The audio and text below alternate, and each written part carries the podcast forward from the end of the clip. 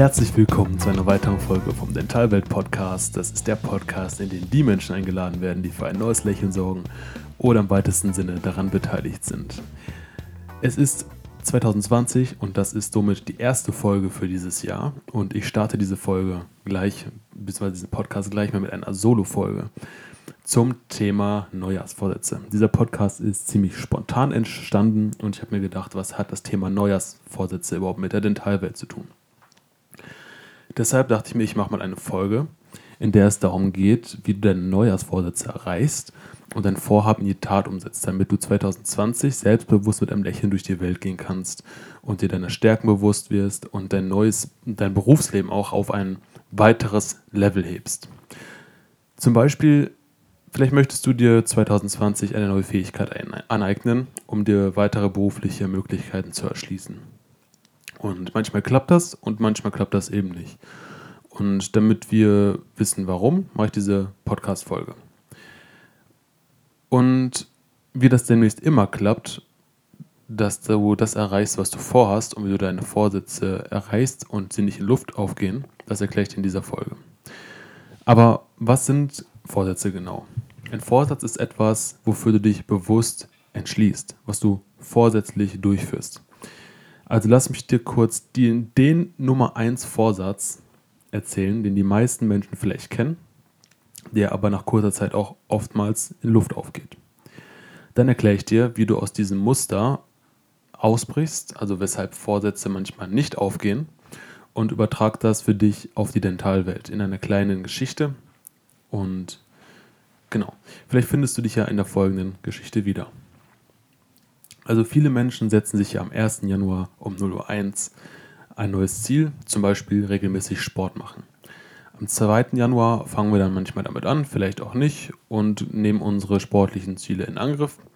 Und vielleicht gehen wir auch erst am 3. Januar zum Fitnessstudio, um uns anzumelden.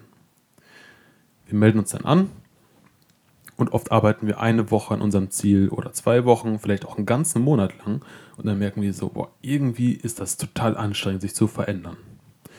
Und dann gehen wir einmal ausnahmsweise nicht zum Sport und behaupten, okay, nächste Woche, da gehe ich wieder zum Sport, weil ich habe jetzt auch richtig Muskelkater. Ich gehe erst nächste Woche zum Sport. Und dann gehen wir einmal nicht, dann gehen wir zweimal nicht. Und dann verändert sich unser Vorsatz, Sport zu machen, in eine zwei Jahre laufende Mitgliedschaft in einem Fitnessstudio und werden als Karteileiche. Und für uns ist das schlecht, weil wir geben nicht nur Geld aus, sondern es deprimiert auch zusätzlich, weil wir unseren, unseren inneren Schweinehund nicht überwunden haben. Für Fitnessstudio-Besitzer ist es natürlich toll, weil wir damit deren eigenen Vorsätze für das neue Jahr ähm, unterstützen, nämlich viele neue Kunden für das Jahr zu gewinnen. Ich finde das Thema sehr inter interessant. Also, was passiert also in unserem Hirn, dass wir unsere Neujahrsvorsätze überhaupt nicht erreichen? Leben wir wirklich auf Autopilot oder haben wir auch Einfluss darauf, ähm, was bei uns im Leben überhaupt so passiert? Ich habe jetzt das ein oder andere Buch gelesen und ähm, wir leben tatsächlich den größten Teil unseres Lebens auf Autopilot, haben aber auch ähm, Einfluss darauf, was so passiert und können das Steuer selbst in die Hand nehmen. Und diese Fähigkeit unterscheidet uns Menschen grundlegend von allen anderen Tieren. Das heißt, was passiert, wenn wir unsere Gewohnheiten nicht ändern können? Wir denken immer wieder die gleichen Gedanken und deshalb treffen wir immer wieder die gleichen Entscheidungen. Diese Entscheidungen führen immer wieder zu den gleichen Verhaltensweisen und diese Verhaltensweisen sorgen dafür, dass wir immer die gleichen Erfahrungen machen. Und damit entstehen immer die gleichen Gefühle. Und das kannst du vielleicht vom Sport so. Du gehst zum Sport, dann gehst du einmal nicht, zweimal nicht und dann sagst du, okay, alles klar, ich schaffe das eh nicht. Ich fahre mal wieder nach Hause und setze mich auf die Couch. Wie durchbrechen wir also diesen Teufelskreis? Nehmen wir uns also zum Vorsatz, Sport zu machen und ähm, gehen zum Sport und sind total motiviert. Und dann fühlen wir, okay, die Veränderung wird irgendwie unangenehm. Und in diesem Moment sagt das Unterbewusstsein dir, das fühlt sich nicht richtig an, ich fühle mich unwohl, ich sollte das besser lassen. Sobald du diese, dieses Unterbewusstsein, diese Autosuggestion akzeptierst, triffst du unbewusst wieder die gewohnten Entscheidungen, die für das gewohnte Verhalten sorgen und damit für die gleichen Ergebnisse. Das heißt, wenn du den Gedanken, das fühlt sich falsch an, ich sollte das besser lassen, akzeptierst, ändert sich gar nichts. Dann gehen wir doch nicht zum Sport, weil es sich besser anfühlt. Dabei meinen wir eigentlich, es fühlt sich gewohnt an. Dann setzen wir uns auf die Couch und es passiert das Besagte. Wir werden als Karteileiche und es verändert sich nichts. Im Umkehrschluss heißt das, damit sich etwas verändert, musst du deine Gedanken ändern, die für ein anderes Verhalten sorgen. Und je mehr unangenehme oder ungewohnte Dinge du tust, umso mehr negative Gedanken du durch positive Gedanken ersetzt, desto mehr verändert sich auch. Dieses andere Verhalten sorgt dann für andere Erfahrungen und somit andere Emotionen. Das heißt, in Bezug auf den Neujahrsvorsatz Sport, wenn du den Gedanken, das fühlt sich nicht richtig an, durch den Gedanken, wenn ich das jetzt hier durchziehe, dann komme ich beim Traumkörper einen Schritt näher ersetzt, dann zeigst du zumindest, dass du durch dieses eine Training durchkommst und äh, hast da schon ein kleines Teilziel von einem großen Ziel erreicht. Und je mehr kleine Trainings die durch, du durchziehst, desto mehr verändert sich auch. Dabei ist zu beachten, dass wir am Jahresanfang nicht übermotiviert an unser Vorhaben herantreten. Es hat zum Beispiel keinen Sinn, morgen einen Bodybuilding-Wettkampf gewinnen zu wollen, obwohl wir jetzt gerade auf der Couch sitzen, uns die Chips in den, in den Bauch reinhauen und äh, uns erst in zwei, drei Wochen vielleicht mal beim Fitnessstudio anmelden. Das heißt, wenn wir unsere großen Ziele oder unser großes Ziel, in dem Fall Sport, auf das kleinstmögliche Ziel runterbrechen und das routiniert ähm, verfolgen, und das konsequent verfolgen vor allem, dann kommen wir unserem großen Ziel in kleinen Schritten näher. Dafür gibt es in jedem Bereich des Lebens ähm, Trainer, Berater oder Coaches, falls du nicht in der Lage bist, äh, dein großes Ziel auf kleine Teilschritte herunterzubrechen. Das heißt, wenn du zum Beispiel jetzt den Gürtel, sage ich mal, drei Schritte enger machen möchtest, musst du dafür vielleicht ein bisschen abnehmen. Aber was ist ein bisschen und wie viel abnehmen ist zum Beispiel gesund? Und dafür gibt es halt dann Trainer. Und solche Trainer gibt es in jedem Bereich für alle möglichen Dinge. Nehmen wir mal jetzt ein Beispiel aus der Dentalbranche zum Thema Veränderung und bewusste Entscheidung. Ich höre oft von unzufriedenen Menschen, dass sie eigentlich was anderes wollen, aber nicht wissen, wie sie es umsetzen sollen. Ich, er ich erzähle dazu mal eine kurze Geschichte von Tom. Tom ist Zahntechniker, geht regelmäßig und pflichtbewusst zur Arbeit und arbeitet viel mehr Stunden, als vereinbart waren, für einen schlecht gelaunten Chef, den er überhaupt nicht mag.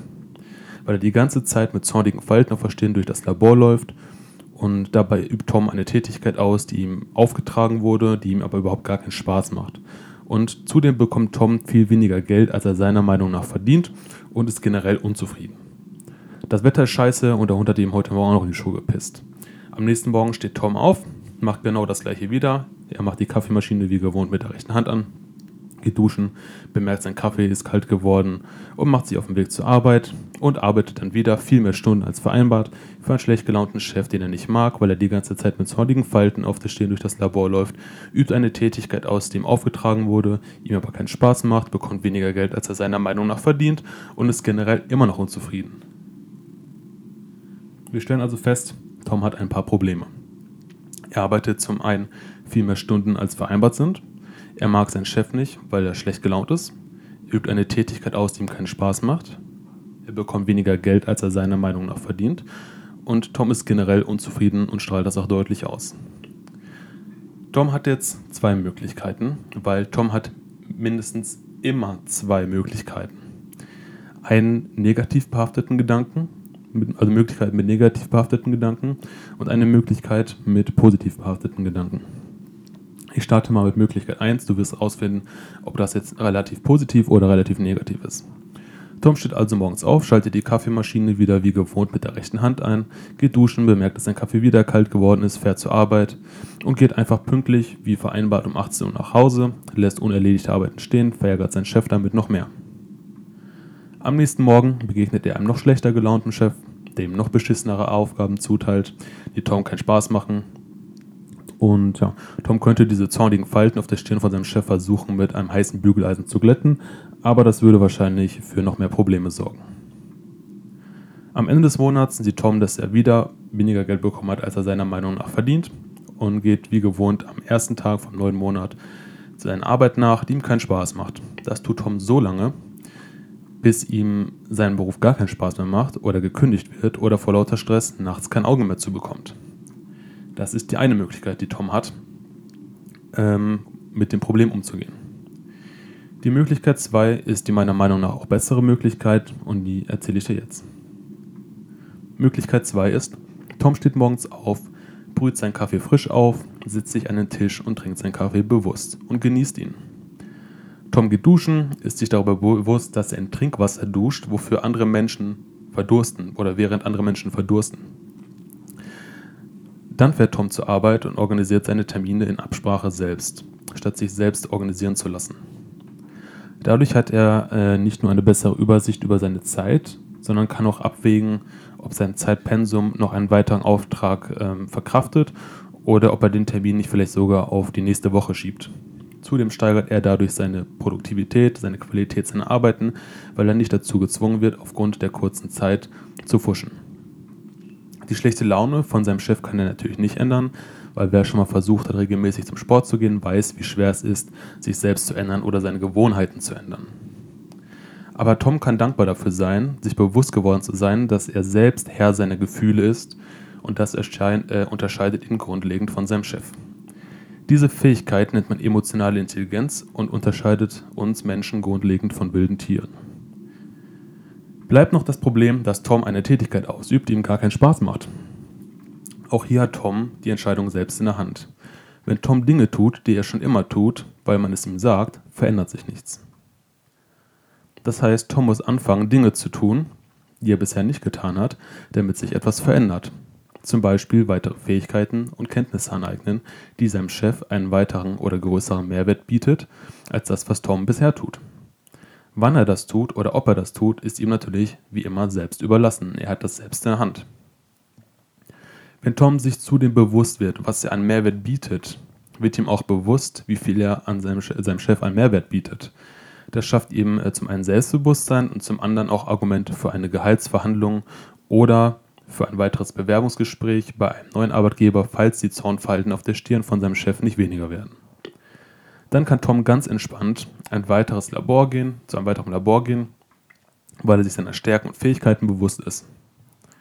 Mit diesem Bewusstsein startet Tom dann in den neuen Tag, brüht sich seinen Kaffee wieder frisch auf, genießt die heiße Dusche und startet mit einem anderen Selbstwertgefühl in den neuen Tag. Ich hoffe, du verstehst, was ich dir mit dieser kurzen Geschichte sagen möchte. Wir haben zu jeder Zeit selbst den Stift in Hand, der unsere Geschichte schreibt. Wir haben jeden Tag selbst die Entscheidung über unsere Gedanken und über unsere Gefühle in der Hand weil wir eben keine wilden Tiere sind, sondern Säugetiere mit einem extrem gut funktionierenden Hirn. Und ich bitte dich, mach dir dieses Geschenk einfach zunutze. Das ist wirklich ein, ein Geschenk, was vielen nicht bewusst ist. Und ich hoffe, du konntest mit dieser Podcast-Folge etwas anfangen. Ich wünsche dir einen genialen Start in das Jahr 2020 und dass alle deine Vorsätze in Erfüllung gehen. Wenn du weitere Fragen hast, kontaktiere mich gerne auf Instagram. Da heiße ich Zahnart wie Zahnarzt ohne Z. Jetzt muss ich kurz husten. Sorry. Und wenn dir die Folge gefallen hat, dann bewerte diese gerne auf iTunes. Und ja, vielleicht kennst du ja auch eine Person wie Tom. Dann kannst du diese Podcast-Folge auch gerne mit deinen Freunden teilen oder in deiner Instagram-Story teilen. Das geht ganz einfach über so einfache Buttons hier, je nachdem, wo du diesen Podcast gerade hörst. Und ja, vielen Dank, dass du eingeschaltet hast. Und ich würde sagen, bis zur nächsten Folge. Dein Miguel. Ciao.